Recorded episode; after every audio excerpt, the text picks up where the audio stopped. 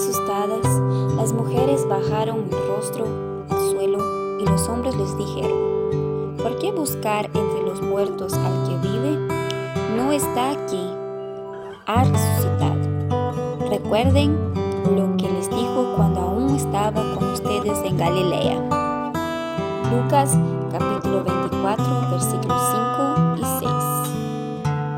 6. La conquista de Cristo no se limitó a la cruz, este fue solo el comienzo. Venció a la muerte, resucitando después de la crucifixión. La tumba de Jesús permanece vacía, ganó y hoy vive. No tenemos que buscarlo entre los muertos. Él es el Dios que se hizo débil y se limitó a librarnos. Un hombre totalmente justo que toma el lugar de hombres injustos como tú Corintios 15, versículo 3.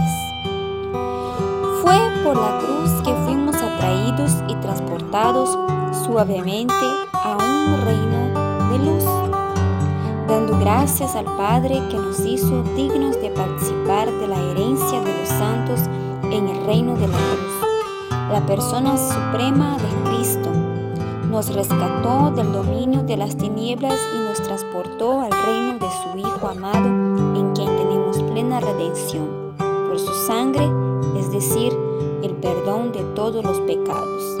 Colosenses 1, 12 y 14.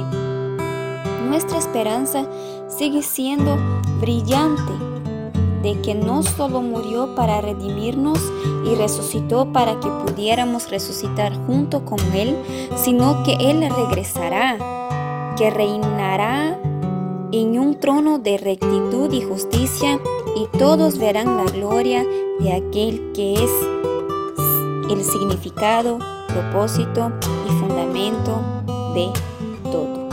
Que Dios te bendiga.